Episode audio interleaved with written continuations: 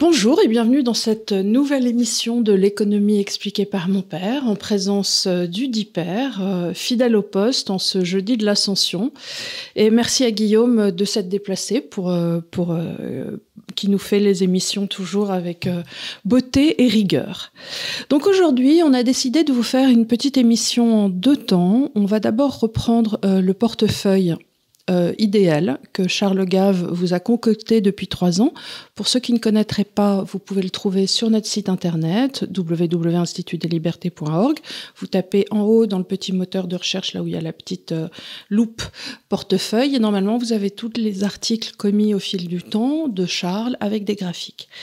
Et euh, donc là, on va revenir sur sur la partie du portefeuille et ce que tu en as fait en partie agressive et défensive, voilà. et avec quelques schémas je pense qu'on fera inclure dans la vidéo. Et dans un second temps, ce que j'aimerais faire, c'est revenir, comme on est un petit peu un jour férié, je me suis dit, tiens, on va, on, va faire une petite rétrospective sur les années force de ta carrière, c'est-à-dire les espèces de ruptures, euh, une, brève, une brève histoire du temps, quelque part, de Charles Gave, les, les, moments, le premier choc pétrolier, euh, 81, Wagner, euh, les années Reagan. J'aimerais bien qu'on fasse une petite coupure comme ça et que tu nous dises, dans ces périodes inflationnistes, déflationnistes, euh, ce que peut être euh, l'apport d'un financier. C'est intéressant comme idée parce que finalement, pardon, j'explique toujours que, bon, je fais des tas de modèles pour essayer de comprendre ce qui se passe. Le modèle étant une façon euh, rapide de, de résumer la, la, réalité. Quoi. Donc, euh, et donc, je dis toujours, moi je fais des modèles et ils commencent à m'intéresser vraiment quand ils marchent plus. Parce que ça veut dire qu'il y a un élément nouveau qui est en train de rentrer et qu'il faut que je fasse attention. Quel est cet élément nouveau? Quel va être son impact, etc. Donc, euh, c'est rigolo, mais moi je trouve que les modèles c'est intéressant quand c'est cassé? Quand c'est cassé. Parce que ça veut dire qu'il y a un truc nouveau. Donc là, euh, je vais essayer donc de, de, de, réfléchir pendant, pendant qu'on parle là, mais je vais essayer de voir un petit peu à quel moment mes modèles sont cassés dans l'histoire. Il a fallu que j'introduise des nouvelles choses, etc. Après, il y a autre chose, c'est que tu peux, à l'inverse, se retrouver dans des moments de rupture dans l'histoire qui fait que tu peux être amené à te demander est-ce que mes modèles vont fonctionner étant donné qu'on est dans une telle rupture de l'histoire? Voilà, Arrive par exemple la crise de 2008, tu peux te dire attends, quand est-ce que dans l'histoire on a eu une crise de subprime quelque part? Il y en avait eu déjà, etc. Mais, mais à ce moment-là, oui, et euh, c'est toujours la même question. Quand, les, par exemple, en 2008, les modèles se pètent la gueule de façon épouvantable, en, en, mars 2008, si tu veux, tu as vraiment l'impression que le capitalisme est en train de se péter la gueule définitivement. Mais, et c'est le moment où tous tes modèles te disent qu'il faut acheter comme un fou. Oui.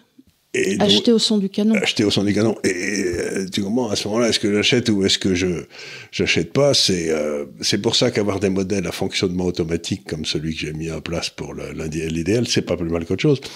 Parce que lui, il a pas peur. Alors, revenons sur ce modèle. Donc, euh, rappelons que tu avais construit un portefeuille type euh, autour de deux parts bien distinctes. Donc, une part offensive mmh. qui était 10 sociétés cotées à la Bourse de Paris. Alors, je vais les rappeler. Je devrais les connaître de tête, mais évidemment, je les connais pas. Il y a toujours Air Liquide, Schneider. Attends, je vais. Euh, je les ai préparées, mais tu vois, elles sont tout. Alors, Air Liquide, Danone, Schneider. Attends, Accor, Air Liquide, Schneider, LVMH, L'Oréal, Pernod Ricard, Capgemini, je regarde toujours, Sodexo, Total Energy et Danone. Voilà. Et ça, c'est les dix sociétés où il n'y a pas grand. L'État n'a pas tellement de, son mot à dire dans la façon dont elles fonctionnent. Donc ça, c'est pour la partie qu'on appelle offensive.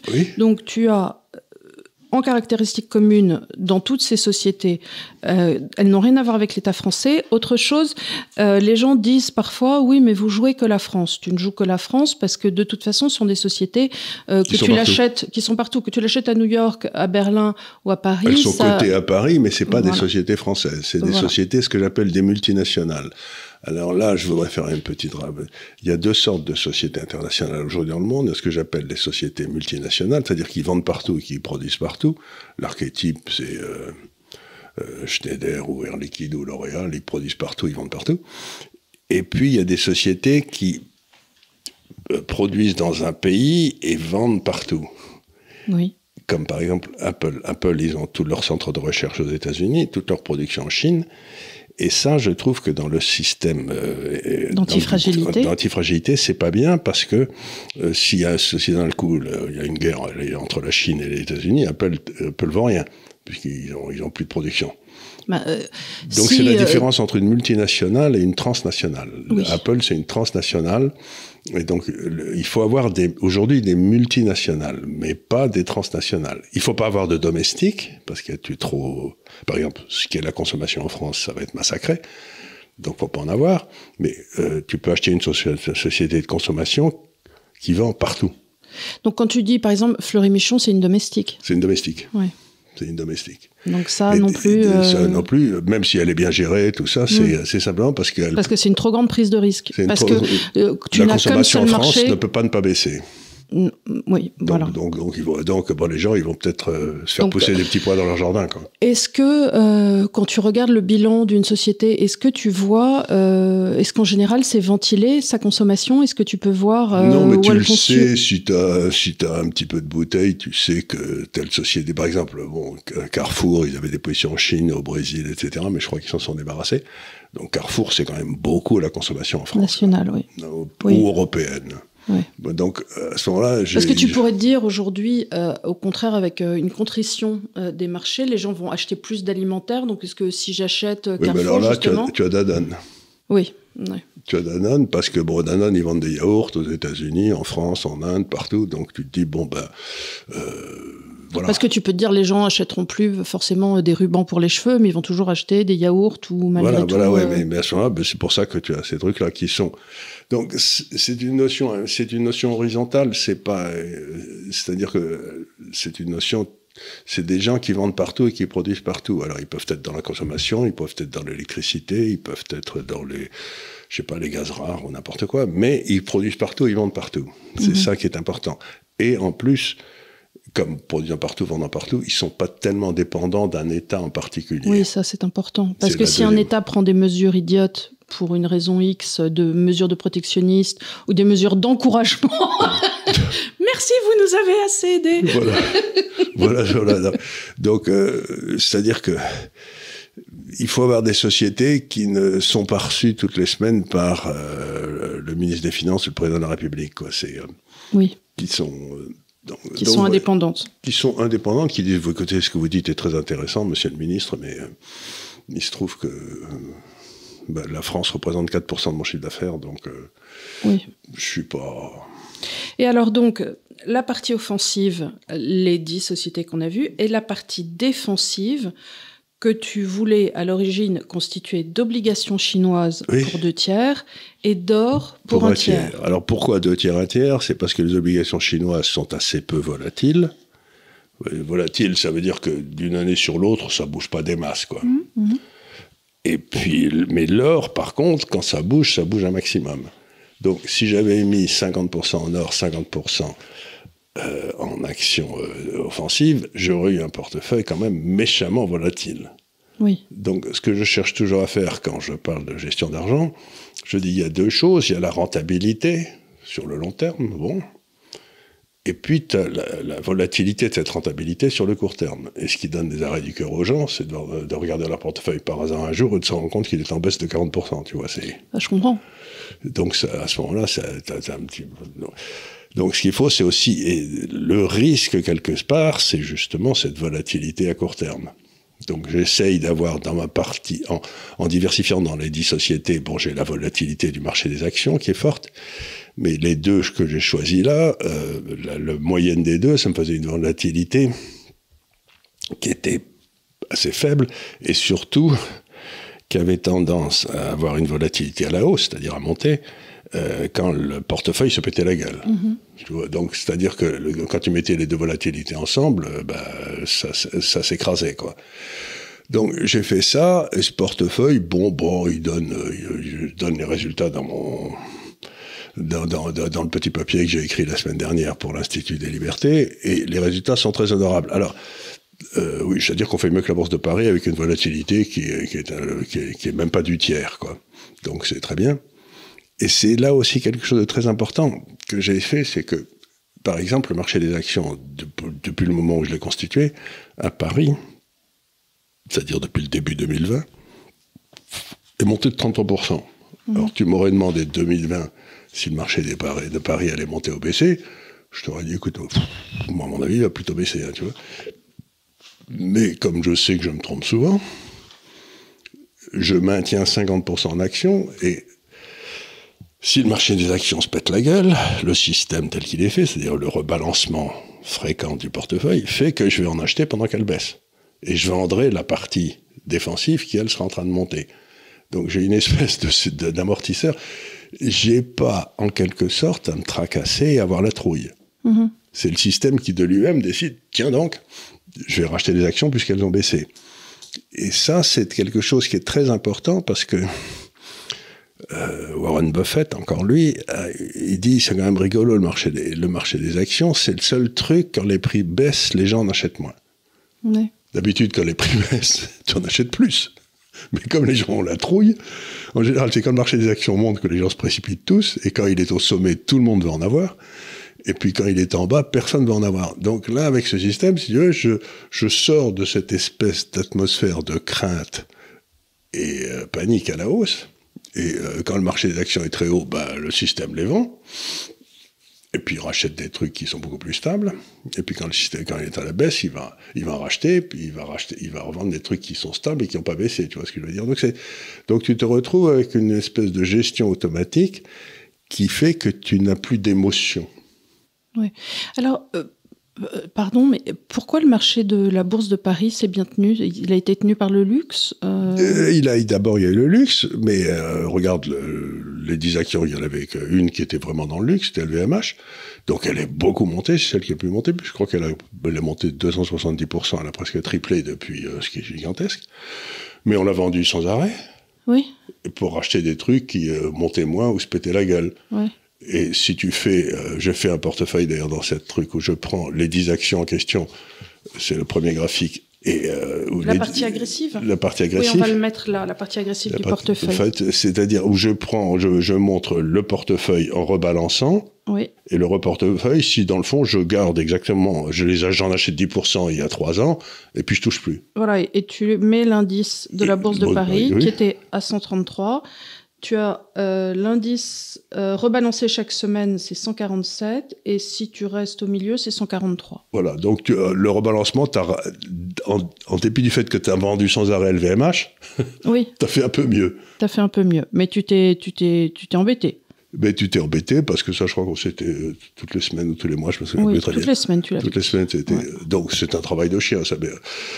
À la limite, pour ceux qui sont compétents, vous pouvez euh, vous faire un, tableau Excel euh, qui, donne les ordres automatiquement, etc. Mais ça, c'est ce que fait Jean-Jacques. C'est ce que fait Jean-Jacques. Voilà, ce sont des gens compétents qui font ça et qui, ont, et qui ont le temps, qui sont à la retraite, je sais pas quoi. Vivement la retraite. Et qui aiment les tableaux Excel. Qui aiment les tableaux Excel, voilà. Jean-Jacques, c'est mon complice en crime ici à l'Institut des Libertés. Jean-Jacques Netter, qui commet aussi des papiers. Euh. Pour le site. Euh, il y avait la rentabilité en euros d'une obligation française ou chinoise. Voilà, alors ça euh, c'est dans la partie normalement. Si la France était un pays normalement géré, si les taux d'intérêt étaient des taux de marché, là, euh, donc de grossi, hein, normalement j'aurais dû mettre en protection des actions françaises des obligations françaises. Oui. Qui sont ce qu'on appelle un peu antifragiles. Eh bien, mais. Comme les, obligations dans nos pays ne font plus leur boulot d'obligation. Comme le prix ont été manipulé, le taux de change ne veut rien dire, etc. J'ai écrit depuis euh, plusieurs années qu'avoir des obligations françaises, c'était une certitude de se ruiner. Donc tu peux pas demander à quelque chose dont le prix est manipulé pour atteindre des cours complètement ridicules de te servir de protection. Donc j'ai été chercher un marché obligataire dont j'étais à peu près certain qu'il n'allait pas euh, qu'il n'avait pas été manipulé. Les, Chinois, ça a été ma thèse depuis un petit moment, tiennent pas tellement à ce que vous gagnez de l'argent en achetant des actions en Chine, mais par contre, ils veulent que leur, euh, le 10 ans chinois devienne ce qu'on appelle le placement sans risque pour toute la zone asiatique. Donc en, en aucun cas, ils vont accepter que tu prennes 25% de gamelle, et donc ils maintiennent le prix à un niveau où, euh, qui est suffisamment euh, bas pour continuer à le rendre attractif sur le moyen long terme. Donc d'une certaine façon, acheter des obligations d'État, hein, encore une fois mmh. d'État euh, chinoise, c'est bénéficier aussi d'une décision politique de leur part Absolument, de ne pas manipuler leur monnaie. Alors, on rappelle encore une fois que Charles est payé copieusement par le Parti communiste chinois, avec il a des rapports tous les jours, hein, bien sûr. Ben, il me donne des ordres tous les matins. Il va payer, comme par exemple aujourd'hui, et je vous raconte du bien sur les obligations chinoises. Oui, parce que tu voilà. Et parce que parce que. Alors attends, on a moult croquettes pour le DAF aussi. Enfin, ça, ça n'arrête pas. Voilà. Voilà, c'est non, mais le, le chinois. Est être, être vendu au Parti communiste chinois, ça paye bien. c'est pour ça que je vous, ai forcé à fermer le, ce qu'il y a d'admirable. Voilà, aussi, accessoirement, ça vous a fait gagner du pognon, mais c'était complètement accessoire en fait. donc vous êtes, si vous aviez une obligation française, vous auriez perdu sur cette obligation française 23%. Donc perdre 23% sur une position défensive par nature, et c'est pas fini en plus. Oui. Et c'est pas fini. Mais par contre, sur une obligation chinoise, vous êtes monté de 19%. Ce qui, par les temps qui courent, ma En trois ans, est mieux qu'un coup de pied dans le derrière. Hein. C'est, à peu près 5 ou 6 par an. C'est, pas mal, quoi. C'est, c'est euh, un machin sur lequel. Bon, ben, je sais que la Chine est une, est une dictature abominable, alors que nous, nous sommes. Euh, nous sommes une, démocratie exemplaire, mais... Euh, non, alors ça, ça c'est effectivement une question que les gens te posent parfois en disant, mais écoutez, est-ce que ça ne vous pose pas un problème éthique d'investir dans un pays communiste? Oui, c'est une question éthique. Tu la résous personnellement. Voilà, ben tu le fais, tu le fais pas, et dans ces cas-là, si tu le fais pas, tu, on, tu avais dit aux gens restez en or. Voilà. Euh, pour cette partie euh, défensive. mais aussi ce que je veux dire, c'est que Weber, euh, qui était un grand sociologue, un des plus grands qui ait jamais existé, disait toujours qu'il y avait deux éthiques, l'éthique de responsabilité et l'éthique personnelle, en quelque sorte. Moi, la responsabilité que j'ai, que je me suis donnée d'ailleurs vis-à-vis des gens qui nous regardent, c'est d'essayer de maintenir leur épargne. Oui. Et donc je leur dis, voilà, si vous voulez maintenir votre épargne, le meilleur placement obligataire aujourd'hui, c'est en Chine. Mais personnellement, je peux pas considérer que jamais j'investirai en Chine parce que c'est des je sais pas quoi. Et donc, à ce moment-là, c'est une éthique personnelle. Euh, et moi, je peux pas prendre une décision personnelle pour d'autres personnes que moi. Oui, bien sûr. Donc, mon éthique de responsabilité en tant que professionnel de l'épargne, c'est de vous dire, c'est là où ça sera le mieux. Maintenant, si vous trouvez que c'est pas bien, ben à la place, le deuxième portefeuille que j'avais fait, c'était de remplacer, de mettre 60% d'actions à la place, ou 61% d'actions à la place des 50% et de mettre 20, le, reste en or. Et ce qu'il y a de rigolo, c'est que depuis que dans la guerre Ukraine, ce portefeuille a fait mieux que le portefeuille euh, classique que j'avais proposé avec des obligations chinoises. Mm. Mais il est plus volatile. Oui, donc tu, tu, as plus de stress. Tu as plus de euh, stress, tu as, tu as moins de sécurité, et ton espèce de ton espèce de parachute que donnaient les obligations chinoises, bon, y a l'or, mais, mais c'est quand même plus volatile.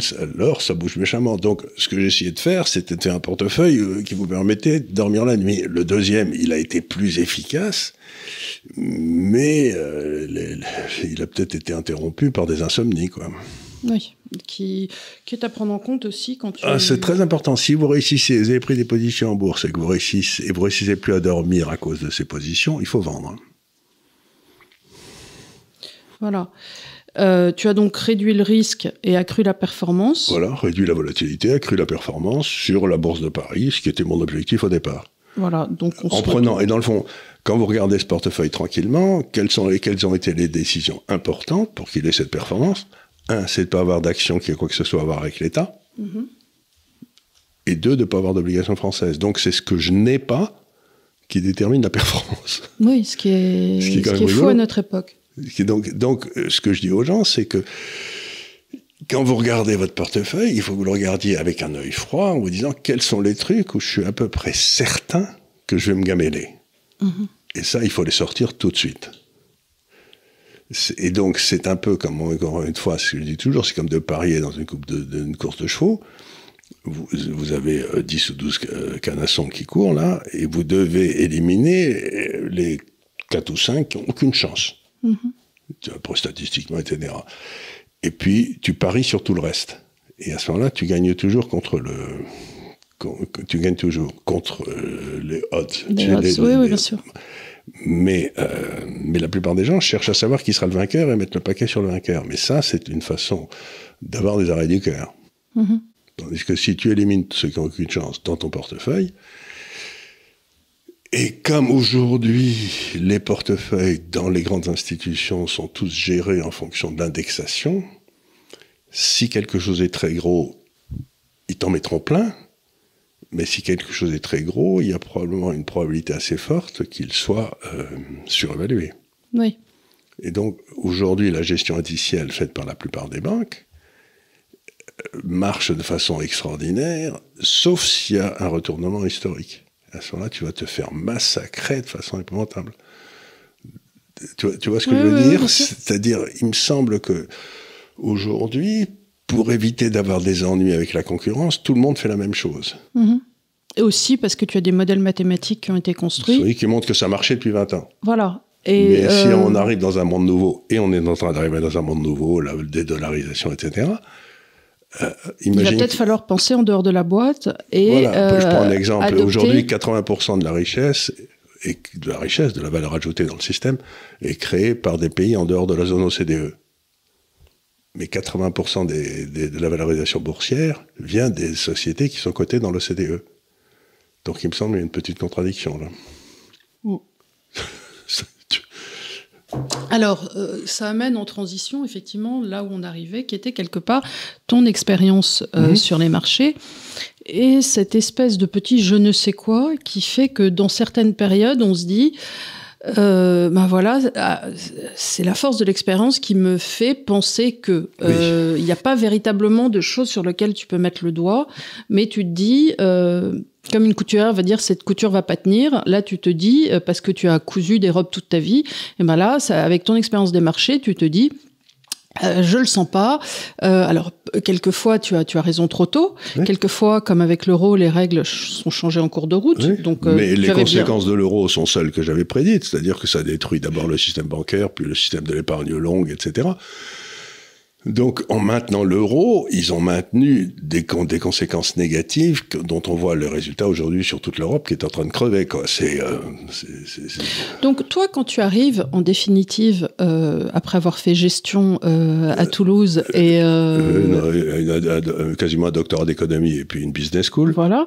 Donc, tu arrives à la Banque de Suez à l'époque. on est en quoi? On 71. est en 71. Et de 71 à 74, tu fais ben, ce qu'on te demande de faire dans une boîte, en te rendant assez vite compte qu'en définitive, euh, comme tu avais euh, bah, une partie tête et pas de particules, euh, au mieux, tu allais finir directeur d'agence de quartier. Voilà, directeur d'agence ou directeur d'une petite banque filiale ou quelque chose comme ça. C'était à condition que je sois un bon, bien obéissant toute ma vie, ce qui est pas ma caractéristique première. Quoi. C'est, il faut bien dire que l'obéissance, ça n'a jamais été mon, bah, le, euh, je rappelle quand même que ton bulletin de service militaire disait individu bien déterminé à faire que ce qu'il veut.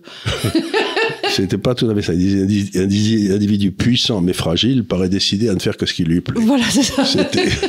C'était, donc c'était un peu ça. Bon, alors j'arrive et en 71, il se passe euh, d'un seul coup le lien entre le dollar et l'or est pété.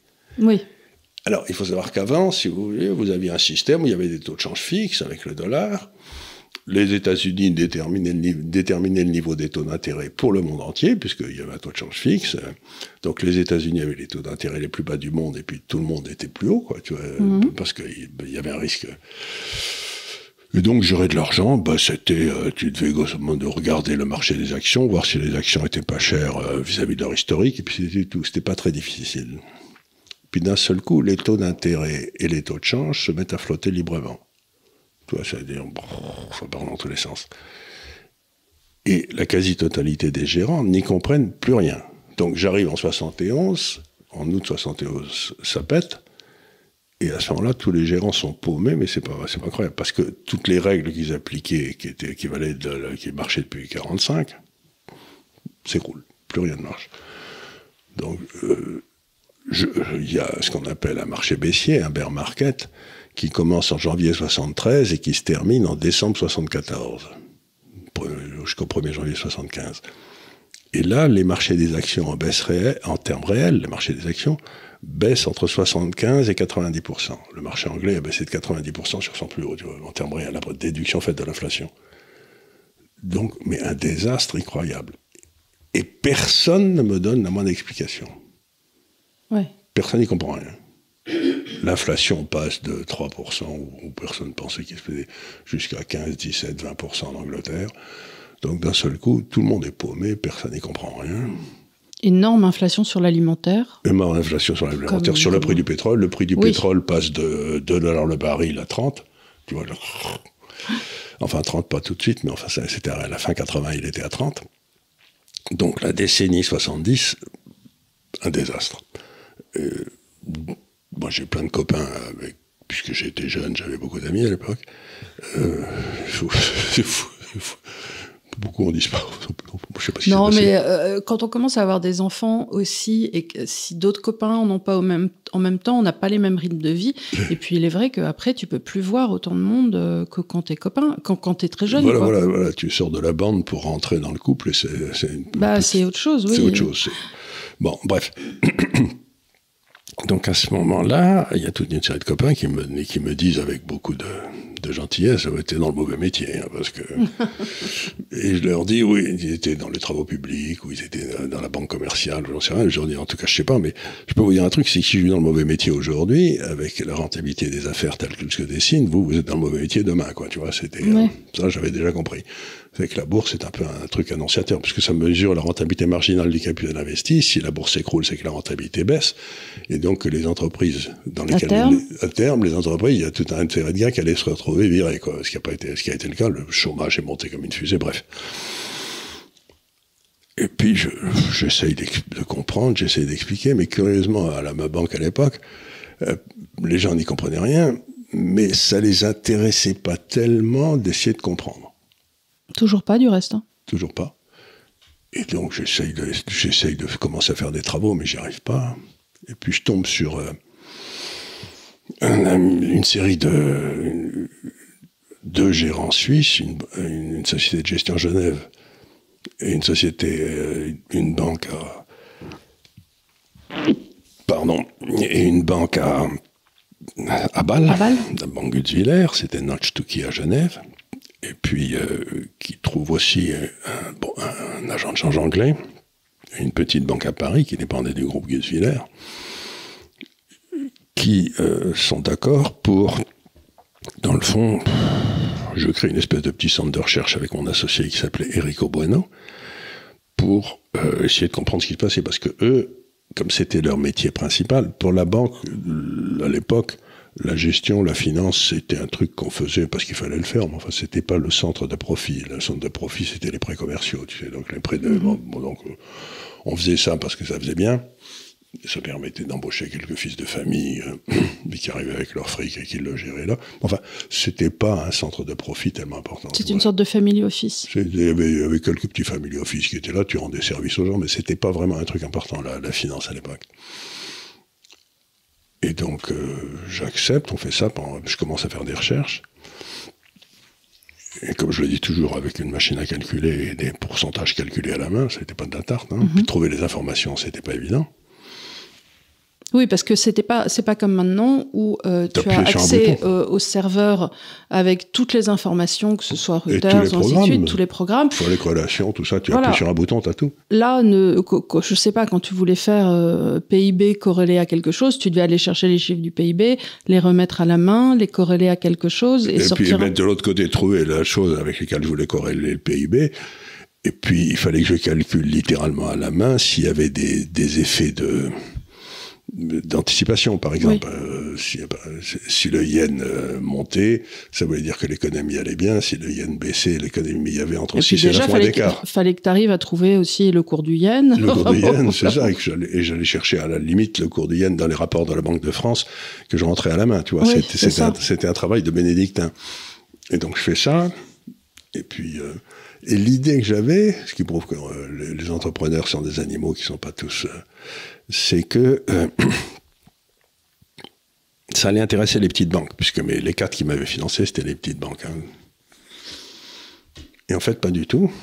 Pas du tout. Pas du tout. Une fois que j'ai commencé à publier des trucs, quand je regarde ce que je faisais à l'époque, c'était vraiment artisanal, quoi. C'était.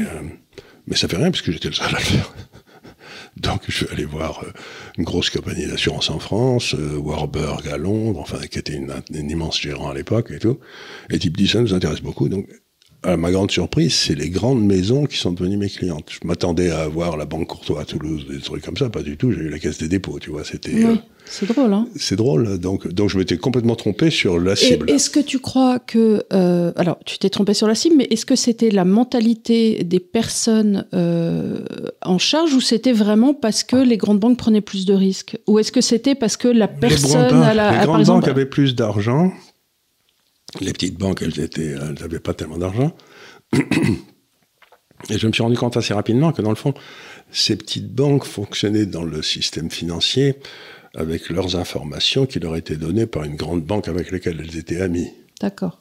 Tu vois, donc euh, le responsable financier, je sais pas, de la Banque Courtois, venait aux réunions de la BNP et euh, pour euh, pour voir un petit peu ce qu'il fallait dire, ce qu'il fallait dire aux clients, quels étaient les produits, etc. Donc, il n'était pas un acheteur primaire de recherche.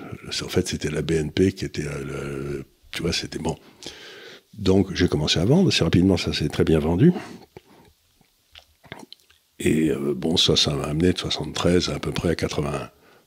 donc, cette époque, ça a été une époque de. Euh, j'étais vraiment, vraiment comme un, comme un moine bénédictin, tu sais, travaillant euh, dans ma petite cellule. Et là, donc vous étiez euh, trois associés et trois euh, secrétaires? On était, d'abord j'étais avec Enrico Bueno et puis une secrétaire.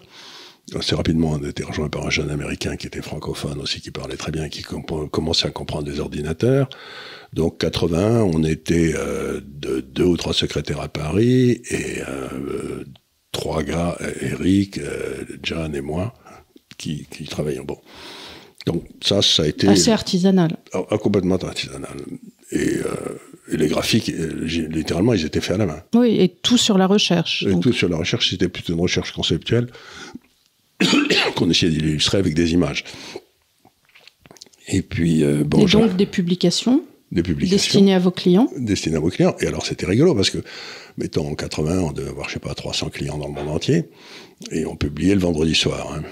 Et c'était euh, envoyé en papier c'était envoyé en papier. Donc le, vendredi soir, tu avais, il y avait les trois secrétaires qui étaient là. Qui faisaient des enveloppes euh, qui faisaient des enveloppes avec des machines à photocopier. Tu sais, donc on envoyait ça en photocopier.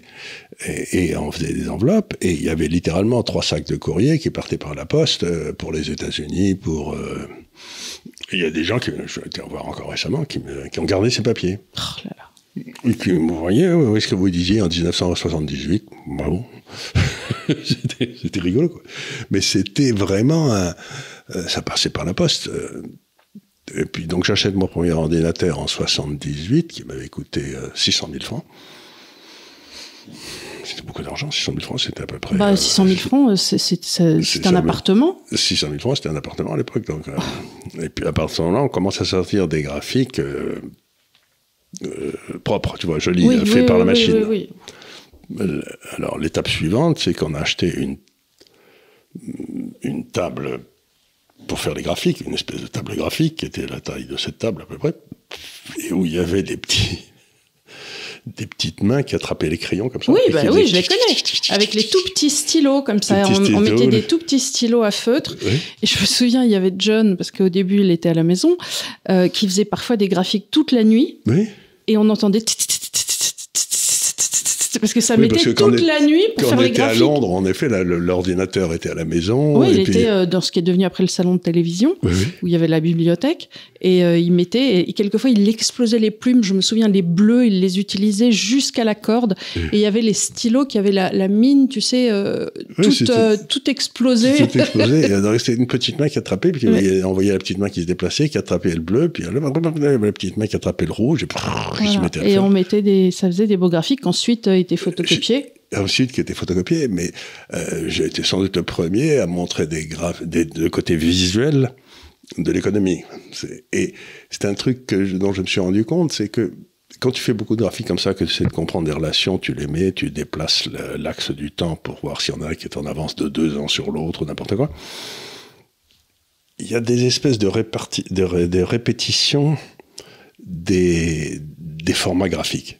Tu vois, par exemple, euh, je regardais un jour le, graphique du yen contre le dollar et je me disais, mais 20 Dieu, ça ressemble beaucoup à l'évolution des, des réserves de change du Japon. Et donc, euh, donc je montrais ensuite que quand les réserves de change du Japon montaient, ben, le yen en général montait. Et à ce moment-là, comme ça faisait de la liquidité qui rentrait dans l'économie japonaise, puisque il y avait des gens qui avaient besoin de plus de yen, etc., donc ils achetaient du yen, ben, à ce moment-là, très souvent, euh, pendant très longtemps, la bourse suivait exactement. Hmm. Donc tu te disais, bon, si, tu allais regarder les réserves de change de la... Tu regardais d'abord le cours de change, tu vérifiais si les réserves de change montaient, ou si c'était un mouvement à court terme. Si les réserves de change montaient, tu savais que la bourse de Tokyo allait monter après.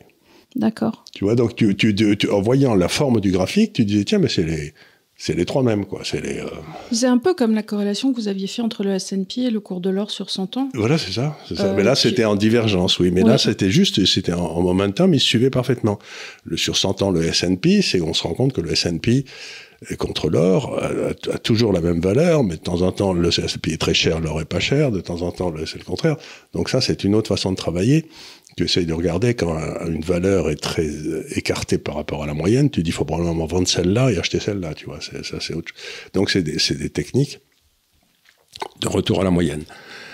Et donc, bon, je fais ça. En, 60, en 81, Mitterrand est élu. Euh, euh, ta mère et moi, on décide qu'on ne veut pas vivre dans un pays euh, des ministres communistes, donc euh, on part avec toi et ton frère et ta sœur. Dans la R16 Dans la R16. à Londres. Ça a été quelque chose, ça aussi Dans la R16, on, s'installe à Londres. Bref, et puis un petit peu, un petit peu au cul du camion, hein, on peut le dire, parce que il n'y avait rien, on il n'y avait rien, il y avait, y avait, y avait personne, on connaissait personne. On est arrivé euh, dans un lycée français en plein boom, puisqu'on n'était pas les seuls arrivés en 80. Euh, ils avaient dû ouvrir une, euh, en, hâte une sixième set. Oui. parce qu'il y avait ben, 30 enfants de plus que, ce, à quoi ils s'attendaient. Donc vite, on a fait une, sixième set qui est devenue une cinquième set et qui n'a jamais été résorbée depuis parce qu'il y a eu... voilà. ils ont été obligés ensuite d'ouvrir une, deuxième une deuxième. Bah, le, la nouvelle école qui s'ouvrait pour Louis Vincent. Une deuxième voilà, Et, puis ils ont pris euh, ce qui était avant le consulat pour en faire ensuite le bâtiment des terminales à mon époque. Donc on était dans, dans ce qui était en réalité un, un immeuble qui n'était pas, j'imagine, conforme aux normes de sécurité euh, qu'on a actuellement. Et, euh, et, et, tout. Donc il y avait effectivement, et on était, quand on est arrivé en Angleterre, dans une Angleterre qui était post-époque travailliste. C'était Varsovie, il n'y avait rien. Il n'y avait rien. On, allait chez Sainsbury, il y avait deux sortes. Déjà, il n'y avait que Sainsbury, Waitrose, tout ça n'existait pas vraiment. Euh, Kings Road était absolument dégueulasse, il y avait des punks partout, comparé à ce que c'est devenu maintenant, on mange par terre. Et, il y avait les petits pois verts euh, normaux et les petits pois verts à la menthe. Mais les petits pois, ils étaient gros comme ça. Ah, ils hein. étaient comme ça. Euh, et il n'y avait pas différentes sortes de petits... C'est-à-dire, le savon, si tu voulais du savon, voilà le savon. Il n'y avait pas des sortes de savon. C'était un une sorte de savon. Voilà, c'était. Euh, et puis on avait les enfants, euh, ils aimaient beaucoup un biscuit qui était à la petite épicerie du coin, parce qu'il y avait une petite épicerie du coin. des fingers. Des fingers. Et puis un jour, euh, on en va, il y en avait plus. Alors je demande au gars pourquoi il n'y a pas le de fingers, et il me dit oh, c'est assommant. Il y a quelqu'un qui en achète plein et il faut les recommander sans arrêt. C'est rasoir. J'ai décidé de plus les mettre. Quoi. Tout le monde veut ses biscuits. Du mm. coup, j'ai arrêté de les commander, sinon je passe ma vie à les remettre en rayon. c'est exactement ça. tu te dis, le type, il a tout compris au commerce, tu vois. Donc, euh, en gros, il ne stockait que des trucs dégueulasses, des vieux digestifs immondes dont personne ne voulait. Comme ça, il était sûr qu'il n'y avait pas de stock. Pas on sentait que l'Angleterre n'était pas vraiment motivée par la recherche du profit à cette époque-là, tu vois. Je crois qu'on a, on a mis deux mois pour avoir le téléphone, enfin. Ah, c'était, non, mais c'était. Donc, c'était une époque préhistorique. Et puis là, on a eu un coup de peau absolument. C'est la deuxième chance de ma vie, ça. C'est, euh, j'étais parti pour des raisons morales, allez, même pas politiques, morales. Et, euh, et je me retrouve en Angleterre et euh, avec Madame Thatcher Et là, l'Angleterre se met à boomer comme jamais, et c'est le début de la grande finance. C'est-à-dire que d'un seul coup, il faut se souvenir que dans les années 70, il y avait des contrôles d'échange partout, il y avait des contrôles des prix partout. Et la France, pendant ce temps-là, avec Pierre Mauroy, et ce gouvernement-là décide effectivement contrôle d'échange, blocage des prix, euh, protectionnisme, euh, acheter français. Les amis français ne pouvaient pas sortir plus que 1500 francs, je crois, 1200 francs par voyage. Enfin, c'est-à-dire que l'Angleterre boum, la France pendant ce temps-là se dit tiens, si on faisait des mesures protectionnistes et qu'on tuait complètement notre industrie. Voilà, ça a commencé à ce moment-là. Mais l'industrie a été sauvée parce que le franc français, quand même, à cause de ses brillantes politiques, euh, dont le principal inspirateur était M. Attali d'ailleurs, euh, se ratatine comme jamais. Donc, aussi curieux que ça paraisse, au bout d'un certain temps, quand une monnaie se pète vraiment la figure, la base industrielle se trouve très rentable. Oui, puisqu'à l'export, ils ont un avantage comparatif. Ils ont un avantage comparatif. Mais ils l'ont pas fait pour ça. Ah non, ils l'ont pas fait pour ça, mais aussi curieux que ça paraisse, euh, la, première politique de Mitterrand, etc., a été très rentable pour les entreprises françaises à l'étranger. C'est-à-dire que le rentier français, il a vu les obligations qu'il avait euh, passer d'un rendement de 6 à un rendement de, 17. Donc il a pris une gamelle épouvantable. Mais euh, l'actionnaire d'Air Liquide, allait, lui, il a, il a cartonné comme un malade. Donc c'était une politique imbécile, mais qui ne détruisait pas l'appareil industriel qu'ils ont fait en France. Au mhm. contraire, qui, à ce moment-là, il y a une espèce de boom de l'industrie. Bon. Euh, ça, ça donc ça m'amène à Londres, et, on commence à se développer euh, très fort aux États-Unis, parce que, je, vous donne un exemple, ça devait être en mars 83, j'étais aux États-Unis, et je vais voir le principal gérant du monde entier, la plus grosse boîte, qui était JP Morgan tu vois, JP Morgan, c'est la banque, c'est la banque, euh, bon, c'est un monstre, c'est la banque la plus importante du monde. Quelque part, c'est presque l'équivalent d'une banque centrale. Et je vais voir les services de gestion et je leur dis, euh, les taux français pour étaient à 17% sur les obligations à 10 ans. Donc c'était absolument gigantesque. Et je dis aux gens, euh, vous savez, aux gérants, là, enfin, à JP Morgan, je leur dis, faut vous bourriez d'obligations euh, françaises, hein, parce que 17%, mhm. c'est quand même pas possible. Et ils me disent, oui, ça paraît une bonne idée, ils sont très contents. Et puis je, rentre, et euh, trois jours après, je suis un coup de téléphone de JP Morgan qui me dit, comment on fait pour acheter des obligations françaises? C'est-à-dire que JP Morgan, le plus, le plus important gérant du monde, n'avait pas mis au point les, les, les, la technique pour acheter des obligations françaises à partir de New York. Mais ils n'avaient pas d'agent de, change sur place? Ils n'avaient pas, pas établi les contacts. Ah, Parce que avant, les gens, si tu veux, ben, JP Morgan, ils géraient sur New York, JP Morgan gérait sur Paris. Mais oui, ils n'avaient aucun relais. Ils avaient pas, ils, se parlaient pas, tu vois. C'était pas, il y avait pas de. Aujourd'hui, tu appuies sur un bouton et tu achètes une obligation à Singapour et tu règles à Tahiti ou j'en sais rien. Et donc, ça n'existait absolument pas. Tout ce réseau qui a été créé depuis 30 ou 40 ans n'existait absolument pas. Donc, c'était le moment où il était en train de se créer. Oui. Et c'était absolument passionnant parce que du coup, il y avait d'un seul coup des tas de gens qui jusque-là s'étaient jamais intéressés aux obligations françaises qui se disaient, mais ah oui, ça paraît intéressant, etc. Et donc qui demandaient à ce qu'on bâtisse la technologie pour qu'ils puissent acheter les obligations françaises.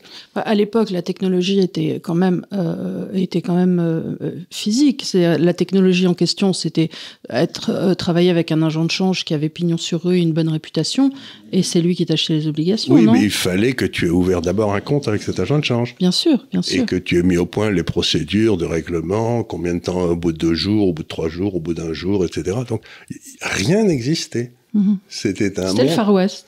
C'était non, c'était un monde où dans le fond, bon, il y avait quelques maisons à Paris qui savaient comment acheter des obligations aux États-Unis, mais il y avait pour ainsi dire pas une banque aux États-Unis qui savait comment acheter des obligations à Paris. Mais pratiquement. Pratiquement, oui, oui. C'est donc, bah, c'est quand même dingue quand tu penses que euh, JP Morgan se soit tourné vers le petit euh, analyste euh, que tu étais à l'époque pour vous dire au fait, comment on fait pour. Enfin, tu, non, mais ils m'ont pas demandé ça à moi. Ils auraient pu me demander, mais euh, les gens ne se rendent pas compte à quel point c'était, comme tu dis, le Far West. Mais ce qui était intéressant, c'est que j'étais un des premiers à venir les voir en leur disant il faut acheter des obligations françaises. Oui.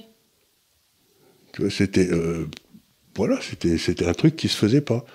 Donc j'ai, été un des premiers à aller voir les gens en leur disant, vous savez, euh, il y a un truc étonnant qui s'appelle, euh, je sais pas, le marché japonais. Oui. le Japon, vous savez, bon, ils ont été bombardés il y a 30-25, Nagasaki, c'est terrible et tout, mais euh, Hiroshima, mais ils ont aussi un marché et mm. il y a peut-être des trucs intéressants dedans. Et les types, ils étaient, ils travaillaient sur leur marché des actions, leur marché obligataire, et puis c'était tout. Oui, ils jouaient pas le monde en fait. Ah ben non, le monde n'existait pas. Mm La globalisation, c'était, il y avait des, des, marchés qui étaient comme ça, mais qui étaient complètement indépendants et qui n'étaient pas tellement corrélés les uns avec les autres. Et voilà, et personne, alors que si on réfléchit à ce qui était en 1890, quand même, euh, à l'époque, il y avait des marchés, il y avait des liaisons entre les marchés financiers, en particulier Londres et Wall Street, etc., bah et Paris. Et Paris était une place financière très très importante parce que la France avait un énorme excédent d'épargne, en particulier en or, et que, on l'a vu au moment des, des prêts pour la Russie, etc. et, et donc, il y avait eu un écroulement des relations qui s'est passé entre 1918 et 1945, qui fait qu'il y avait des générations entières de gérants qui ne savaient plus mhm. comment aller euh, de l'autre côté. Et euh, pas, pas, je sais pas, c'est de la chance ou de la prémonition, je sais rien, mais j'ai été un des premiers à montrer les relations qui existaient, comment ça pouvait se passer, comment on pouvait arbitrer les trucs les uns contre les autres.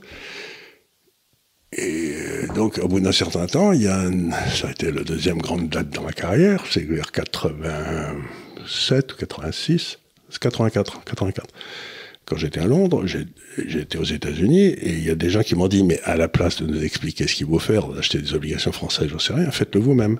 Mhm. On vous donne, à la place de nous dire quoi faire avec notre argent, on va vous donner l'argent. Une partie de l'argent. Une partie de l'argent qu'on a en dépôt de, de, nos clients. de nos clients et on va vous missionner pour le gérer pour, pour le gérer. C'est-à-dire au, lieu, au lieu de faire de l'analyse comme tu faisais, il te proposait de passer gestionnaire, gestion de fortune, gestion de, gestion de, de, de, compte, de groupe. Donc à ce moment-là, bon, j'ai créé un, j'ai été chercher un type qui connaissait très bien les ordinateurs à Boston que je connaissais, qui s'appelait Rich Morris, qui était bien connu, qui se trouvait être le parrain de ton, dernier frère d'ailleurs, et euh, et donc, on a monté une structure pour gérer ça. Et je me suis retrouvé à la fois analyste et gérant. Oui. double euh, casquette. Double casquette. Donc, je continuais à voir les clients partout. Et puis, en plus, euh, j'avais, euh, j'avais ces portefeuilles à gérer. J'ai été ce qu'on appelle le Chief Financial Officer, c'est-à-dire le gars qui, euh, si, euh, si ça marche pas, c'est lui qui en prend plein la gueule. C'est lui le responsable, tu vois. Si ça marche, il y a plein de, il y a plein de gens qui sont prêts à prendre le succès.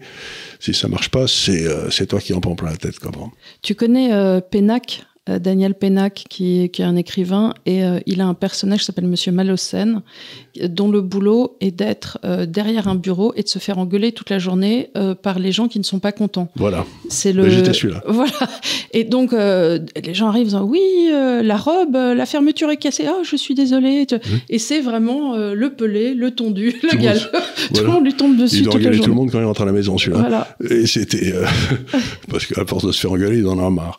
Donc je fais ça et assez rapidement, je passe de zéro en gestion, puisque je n'en faisais pas, à 10 milliards de dollars, ce qui à l'époque était euh, supérieur à ce que gérait euh, George Soros par l'époque. Donc je deviens... Et vers 93-94, bah, il y a toute une série de choses qui se passent. Euh, bon, on décide de vendre ça à un grand groupe américain. On le vend. La partie gestion. La partie gestion.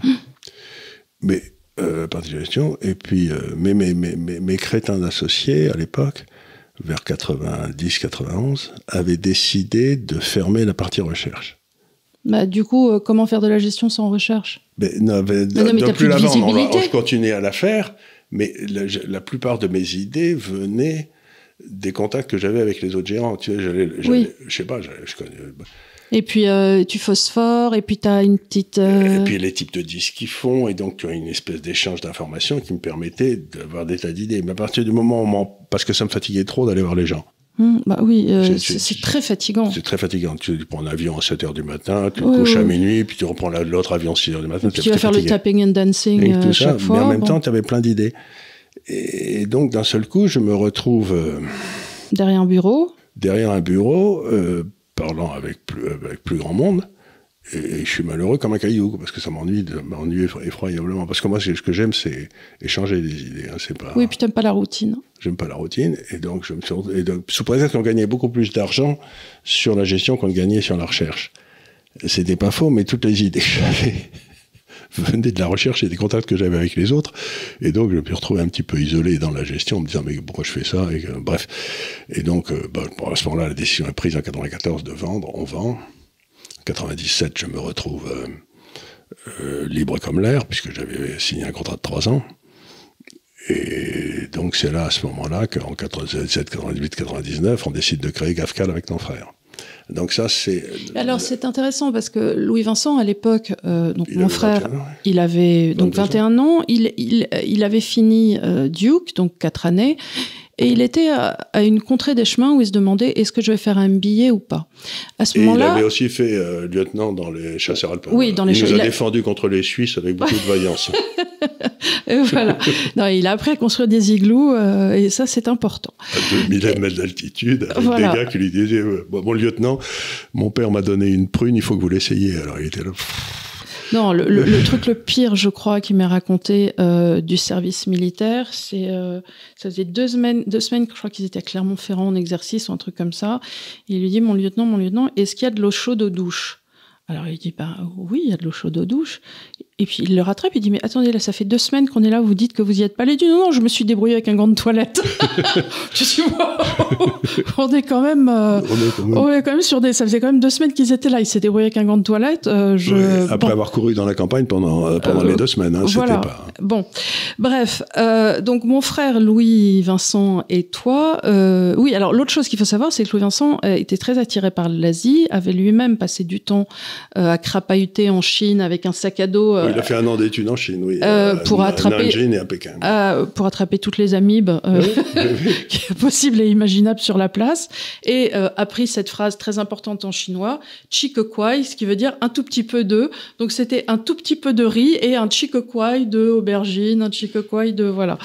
Et donc à ce moment-là, d'où l'attrait aussi pour l'Asie à ce moment-là. Donc on est en 97, 98, 99, 99 donc avant les années 2000, de se dire il va y avoir un boom euh, du marché asiatique et ça serait pas mal qu'on soit euh, les premiers, euh, comment ils disent déjà les Chinois, le, la, phase de, de, Guailong sur, les, sur les marchés asiatiques. Alors il y en avait déjà qui étaient là, mais qui étaient des Anglais. Qui étaient des Anglais depuis, la nuit des temps, l'époque de Hong Qui étaient à Hong Kong, etc.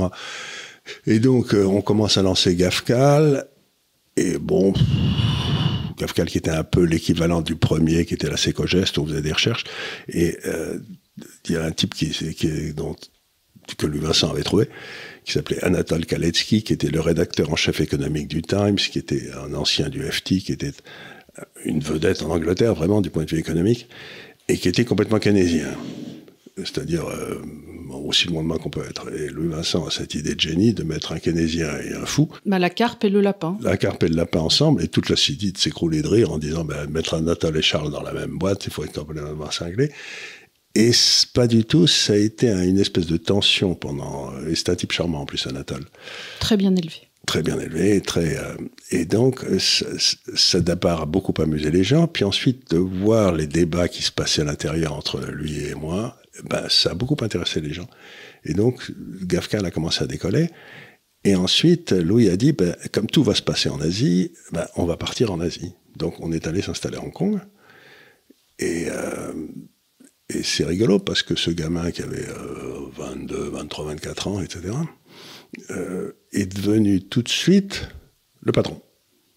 C'est-à-dire qu'il n'y avait pas Moi, ils prenaient des décisions, ils disaient ouais, ouais, c'est très bien, on est très content, enchanté que ce soit pas nous qui irions les prendre. Il n'y a rien de plus fatigant que de devoir prendre des décisions.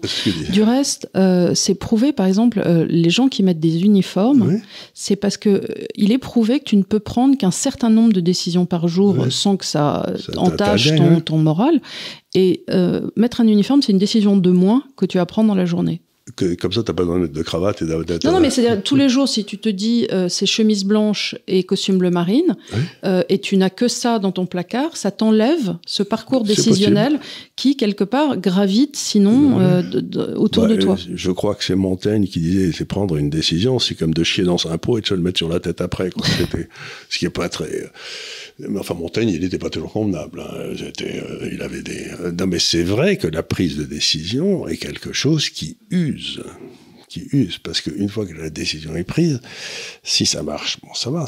Mais imagine que tu prennes des décisions, ce qui m'est arrivé dans ma carrière, et que cette décision euh, commence à tourner mal à quel moment tu décides que c'était une mauvaise décision ou à quel moment tu, vas prendre le plus un grand moment et essayer de dire non non c'est juste un problème de timing c'est que je l'ai prise un peu tôt mais ça pas. Et donc tu te tu commences à, à, à auto-rationaliser la mauvaise décision que tu as prise et donc il faut la difficulté dans ce métier c'est qu'à partir d'un certain moment il faut avoir quasiment des systèmes automatiques de dire c'est peut-être une bonne décision que j'ai prise trop tôt mais ça fait rien j'en sors Oui. parce que sinon, cette, cette décision mauvaise que tu as prise pèse et t'empêche d'avancer. Tu vois, tu, tu commences à être comme la, la femme de Lot qui regarde en arrière et qui se transforme en, En en statue de sel. Et ça, c'est une des choses les plus difficiles du monde. Bon, c'est- Dans la recherche, tu fais une mauvaise recommandation. Tu sais quoi? Tu l'oublies. tu n'en parles plus. Tu parles de celle qui a marché. Mais dans, le, dans un portefeuille, tu as pris une mauvaise décision. Elle est là, elle te regarde.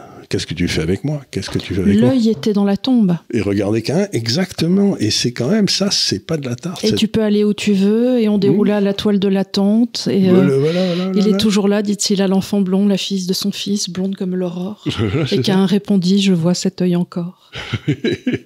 il est partout il, est par- il est partout, c'est exactement ça. Donc, euh, c'est pour ça qu'à la fin, ça finit par t'user à un point incroyable.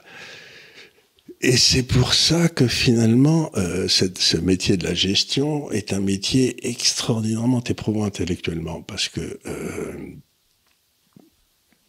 tu dois sans arrêt faire face aux mauvaises décisions que tu as prises. Et si tu les traites pas, au bout d'un certain temps, qu'est-ce qui reste dans ton portefeuille? Que les mauvaises Et donc, tu as un portefeuille qui se met à puer.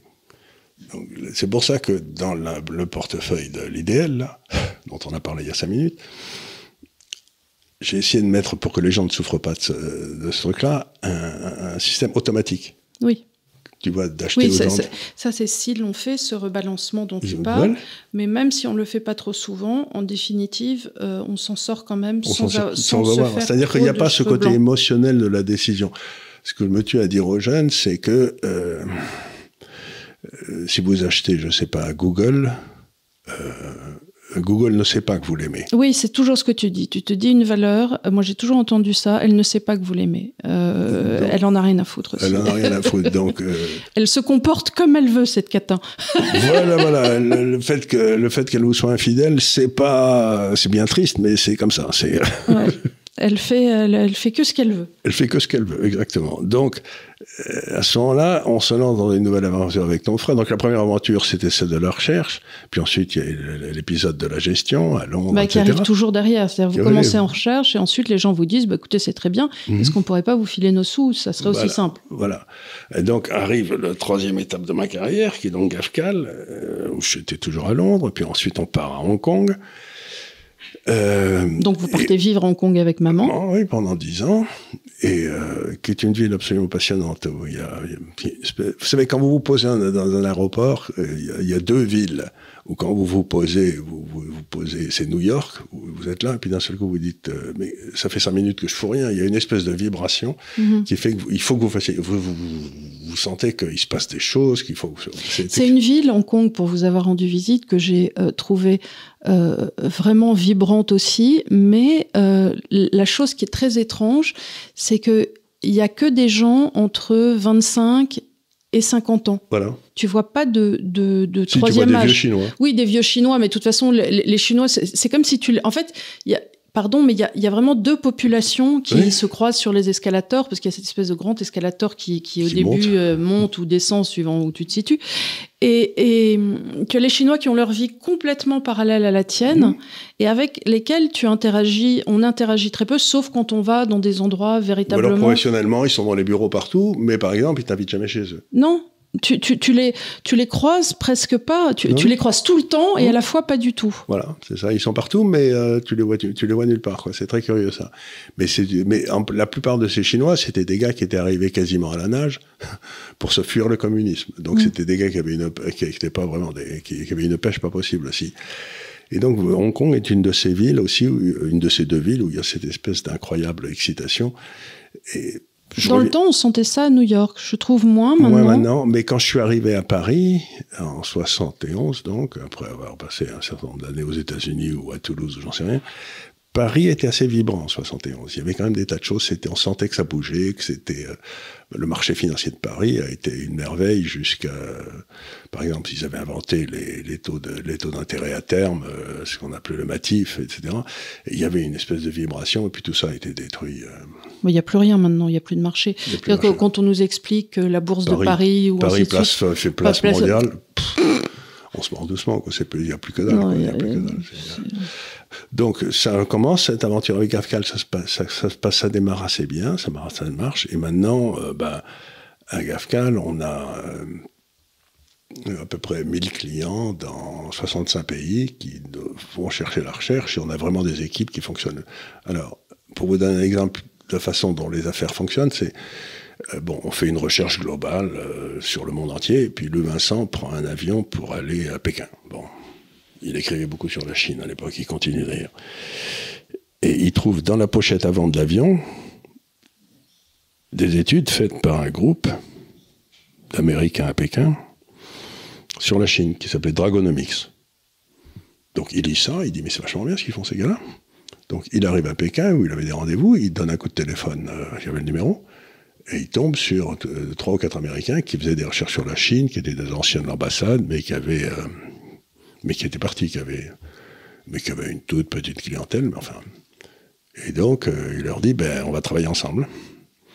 Et il a dit, ben, d'accord. Et puis, un an ou deux ans après, on les racheté.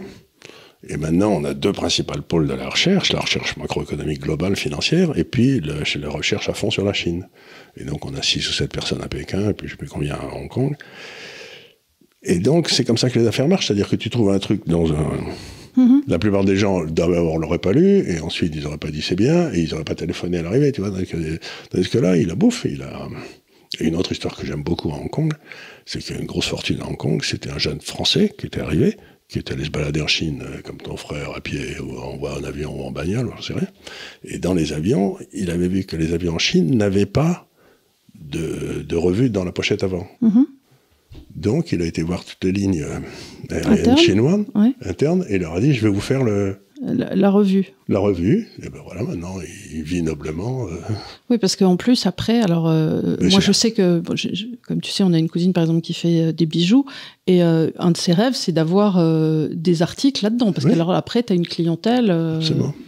C'est une manne. Hein. C'est une manne, mais c'est à la publicité, et puis ça donne une source de revenus supplémentaire à la, donc c'est rigolo d'avoir un gars qui arrive, qui se rend compte que de toutes les lignes aériennes, les lignes aériennes chinoises n'ont pas de... De... de, de... dit, ben, je vais le faire pour vous. Et hop, il le fait, et puis ça marche au tonnerre de Dieu, et maintenant, il a, bon, ben, c'est lui qui fournit toutes les, toutes les lignes aériennes du mensuel d'Air France, quoi, tu vois. Oui, oui, je vois très bien. C'est marrant comme les gens, parfois, ont des idées qui sont simples, et puis paf, ils le mettent en place, et ça démarre. Donc, euh, ça, ça, se passe fort bien. Et puis, euh, il y a à peu près six ou... Donc c'était la troisième étape de ma vie, c'était de bâtir ce truc-là avec ton frère. Et il y a à peu près trois ou quatre ans, euh, non, sept ou huit ans, je rentre à Paris, pour des tas de raisons. Et, euh, et ton frère me dit, qu'est-ce que tu veux faire quand tu, quand tu seras grand, quoi mm-hmm. ben, je lui dis, j'aimerais beaucoup faire des recherches sur la construction de portefeuille, parce que c'est quelque chose qui m'est cher, c'est-à-dire que je dis toujours aux gens, c'est pas parce que vous mettez des bonnes choses dans un portefeuille que vous allez avoir un bon portefeuille. Il faut mhm. avoir, la, la, portefeuille, c'est une espèce d'entité vivante et il faut mettre des choses qui se répondent bien. C'est ce que j'essaye de faire dans le portefeuille idéal, etc. Donc une espèce, là, quand c'est, or, 80% de la performance d'un portefeuille vient de cette construction et il y a pour ainsi dire aucune recherche dessus. Parce que juste pour, pour redire aux gens, dans les premières parties de ta vie, tu as surtout, tu as beaucoup travaillé sur euh, les taux d'intérêt. Les taux d'intérêt, les taux de change. Les taux de change, donc les taux. Les, taux, les euh, valorisations relatives des actifs. Et euh, aussi les, les, impacts quelque part des, des monnaies. Voilà, Euh, voilà. C'est-à-dire que tu as beaucoup travaillé sur les monnaies. C'est-à-dire que tu n'es pas quelqu'un qui va te dire euh, le cours de LVMH ceci, ainsi de suite. Non, tu as toujours travaillé sur les monnaies les unes par rapport aux autres, les incidences des, des taux. Voilà. Par exemple, je dis aux gens, le luxe, ça se passe quand à qui vous vendez dans le luxe, vous vendez à une partie toute petite de la population qui, dans la distribution des revenus, est complètement à droite, c'est les riches, quoi. Ou les riches ou ceux qui sont en train de devenir riches. Donc, je sais aujourd'hui que les ventes de LVMH vont probablement augmenter dans les années qui viennent de façon très forte parce que vous avez toute une partie de l'Asie qui est en train de devenir riche suffisamment pour s'acheter les produits LVMH. Alors, elle va augmenter en Asie et elle va décroître en Europe En Europe, à partir voilà. du moment où, où on s'appauvrit. où on s'appauvrit. Parce Donc, que la, euh, la courbe va passer vers la gauche et les gens qui sont tout à fait à droite, il y en aura de moins en moins. Et donc, euh, donc grosso modo, ce que je disais aux gens, c'est comme la courbe se déplace en- sur la droite, en Asie, et que le, celui qui en bénéficiera le plus, c'est LVMH, vous vous achetez des LVMH, c'est une façon de jouer l'Asie. Tu vois ce que je veux dire? Oui. C'était pas, donc c'était un peu ça que je faisais dans mes réflexions. Mais maintenant, il me semble qu'il y avait la dernière étape à laquelle j'essaye d'arriver, c'est bon, très bien, vous avez du LVMH, etc. Mais comment vous balancez le risque de LVMH contre, contre les autres risques, etc. Donc c'est la construction du portefeuille qui est, qui est un truc à laquelle personne ne s'attelle. Pas plus que les gens ne savaient ce qu'il fallait faire en 71. Aujourd'hui, les gens savent pas comment bâtir un portefeuille rationnellement. Donc ça fait 6 ou 7 ans que je travaille avec Didier là-dessus. Et on a des résultats qui commencent à être intéressants. Et ce que j'espère, c'est que cette recherche sur le portefeuille va devenir pour GAFCAL, la société, euh, c'est- une filiale qui s'appelle GAFCAL Intelligent Solutions. Euh, on utilise beaucoup l'intelligence artificielle pour faire tout ça. Ça va devenir une nouvelle branche de la finance qui n'existe pas encore. C'est-à-dire la recherche sur le. Ben, on va voir si j'y arrive, c'est pas. Donc, ça veut dire, ça fait, ça fait 30 ou 40 ans que j'essaie désespérément de comprendre comment ce- ces machins-là fonctionnent. Alors, je suis Donc- pas arrivé à des bons résultats, enfin, à des résultats parfaits encore, j'y arriverai jamais. Mais par contre, il faut bien qu'ils se rendent compte que les. Euh, je sais que je ne sais rien, mais je sais un peu moins rien que les autres, quoi. Oui. Donc, euh, j'aimerais juste faire un- une petite incise à ce moment-là. Euh, je pense que effectivement, toute personne qui aura suivi ce développement peut tout à fait titrer comme Libération que Charles est un trader. C'est-à-dire que ce que je. On peut, on peut pas être plus éloigné. Mais, euh, et puis en plus, c'est pour qu'ils connaissent rien à la finance. Ouais. Il y a tellement de métiers dans la finance. Alors, je voudrais dire maintenant quelque chose sur la finance. Comment on en est au point de vue temps? On a déjà. Euh, 67. Ouh, on a beaucoup parlé. On a beaucoup parlé. On, a beaucoup parlé. Bon, alors je voudrais dire un truc sur la finance, si vous voulez. C'est quand je suis rentré dans le métier de la finance, il n'y avait personne. Hmm. De business school, etc. Personne n'y allait. Aujourd'hui, tout le monde va dans la Bah, finance. tous les, oui, c'est ce que tu dis souvent. Tous les fils de tes copains euh, Ils vont sont en finance, finance, etc. qui font des dérivés Et je, secondes. je comprends pas exactement ce qu'ils font. Donc, euh, pour moi, euh, je pense que dans, le, dans les pays d'Occident, c'est-à-dire euh, le Old West, comme on l'appelle, le vieux, le vieux Ouest, euh, la finance maintenant va rentrer euh, structurellement dans des périodes très difficiles. Donc, si j'étais jeune aujourd'hui, Et que tu voulais vraiment faire de la finance pour une raison X ou de la gestion. Euh, je, je suis pas certain que j'irai vers la finance, mais ce que je dis aux gens, c'est moi, si j'étais vous en France à 25 ans, j'irais dans l'armée. Moi, si j'étais vous, je ferais pas ça. tu vois ce que je veux dire C'est que il me semble qu'il y a beaucoup plus de développement intéressant à venir dans l'armée Je sais pas, tu sais. que euh, dans, le, que dans la finance. Mais enfin voilà, c'est ce que on va peut-être terminer là-dessus parce qu'il faut pas faut pas embêter trop les gens avec mes histoires, mais Écoute, non, j'ai trouvé que c'était euh, vraiment euh, tu vois, c'était très dans le fond. pas euh, assez- plus tu creuses Ouais. dans un sujet, plus tu te rends compte qu'il y a des développements qui ne sont pas couverts par les autres, et plus ça devient intéressant. Et ce qu'il y a d'amusant, c'est qu'on a fait des progrès incroyables, par exemple sur l'analyse du risque et comment contrôler le risque dans les portefeuilles, etc. Tu vas voir les très grandes banques comme JP Morgan, tu leur dis, ben, c'est vachement bien ce qu'on a fait. Ils nous disent, en effet, c'est très très intéressant, mais ce que vous n'en rendez pas compte, c'est que nous, on mesure le risque comme ça, ce qui ne marche pas, et qu'on a des centaines de PhD qui font que ça, et qu'on va pas foutre en l'air des centaines de millions de dollars d'investissement. Donc, moi, j'arrive comme un disrupteur, et il y a une résistance phénoménale à tout ce que je dis de tous les gars qui mesurent le risque d'une façon qui sert à rien. Oui, Mais c'est des boulots établis. oui. Tu vois, donc, euh, quelque part, c'est très curieux de voir que tu arrives avec une- un truc qui marche beaucoup mieux, Et on te dit, ah oui, mais non, mais c'est embêtant parce que. euh, par exemple, et aujourd'hui, par exemple, le risque est mesuré avec un truc qui s'appelle la value at risk. Dans la plupart, c'est JP Morgan qui a créé ça il y a 30 ou 40 ans. Eh bien, euh, la value at risk, ça marche absolument pas, mais toutes les réglementations qui, euh, encadrent aujourd'hui la gestion de portefeuille sont prises en fonction de cette value at risk qui ne marche pas. Donc tu te rends compte que tout le capital maintenant dans l'Ouest est dirigé par des réglementations qui sont fondées sur des études théoriques qui sont fausses. Et c'est pour ça qu'on n'a plus de croissance. Ouais. Tu vois, c'est quand, même, c'est quand même extraordinaire de voir le pouvoir euh, d'une idée mauvaise à partir du moment où elle devient généralement acceptée. Oui. C'est quand même, tu te dis, mais enfin, c'est de la folie, ça marche pas votre truc. Ah oui, ça marche pas, mais enfin, ça fait rien, euh, on nous a Ça dit de le faire. Oui. C'est Je- les critères E ESG. les- voilà, c'est les critères ESG. Mais je vous donne un exemple. J'ai reçu un coup de téléphone il y a, il y a à peu près deux ans d'un client euh, hollandais, un gros fonds de pension hollandais. Les fonds de pension en, en Hollande sont gérés par la, sont euh, réglementés par la banque centrale. hein. Et donc, le type, la banque centrale, lui dit vous n'avez pas assez d'obligations longues euh, Ah, parce qu'ils ils veulent des quotas? Ah oui, oui, il y a des. tu- tu- Vous Mhm. pouvez pas tomber en dessous d'un certain niveau. Ben, le type dit. Euh, Oui, mais elles n'ont pas un bon rendement, donc j'en veux non, pas. mais il dit, et ils ont un rendement négatif. Donc je suis certain que je vais perdre de l'argent dessus. Oui. Ah bah c'est pas grave, il vous en faut. C'est incroyable. Et donc, il, il a été obligé d'investir pour le fonds de pension dans quelque chose dans lequel il était certain de perdre de l'argent. Trading sardines.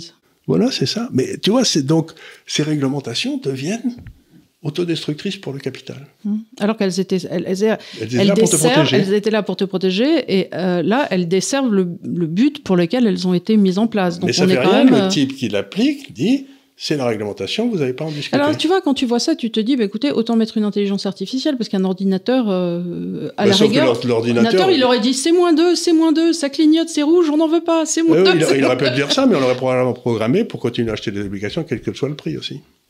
Bah, non, euh, tu aurais pu le programmer pour ne pas en acheter si le rendement était négatif. Oui, probablement. Probablement, puisque lui, euh, tu rentres dans un ordinateur, le fait que tu veux avoir un, un portefeuille qui fasse du bénéfice. Donc tu te dis, bah non, euh, dès que ça passe en dessous de zéro, on n'en veut pas. Euh, même euh, 0,2, sinon tu as les frais de gestion. Euh, oui, voilà. Non, mais tu vois. Donc, aujourd'hui, on est dans ce monde extraordinaire où on a euh, le gouvernement mis au point des réglementations pour diriger les flux de capital vers ce qui semble intéressant pour le gouvernement, mais c'est en général pas une bonne idée. Voilà. Écoutez, j'espère qu'on vous aura intéressé, que Charles vous aura intéressé avec ces histoires. N'hésitez pas à poser des questions. Euh, je voudrais vous demander, si jamais vous nous écoutez à partir de Spotify ou de Deezer, de liker, venir liker quand même nos vidéos de temps en temps sur YouTube, parce que euh, bah, ça nous donne une plus grande visibilité, et ça fait toujours plaisir. Alors si vous avez le temps et que vous êtes sur les plateformes, quand vous passez dessus, pensez à nous. Et merci de nous suivre encore avec Constance. Parlez-en autour de vous et on vous retrouve la semaine prochaine où on parlera. Euh, J'ai envie de parler un peu du PIB parce que j'ai eu un peu maille à partir sur Twitter et les gens m'ont énervé. Donc on va parler Oui, du on PIB parler- parce que c'est une- ça, c'est une autre imbécilité, le PIB, mais on en parlera en détail. Voilà, parce qu'il y a des débiles qui ne comprenaient pas la notion de valeur ajoutée telle que tu l'expliquais, donc euh, oui. tu vas leur expliquer. Absolument. Voilà, écoutez, merci beaucoup de nous suivre encore et je vous dis à la semaine prochaine. Merci beaucoup.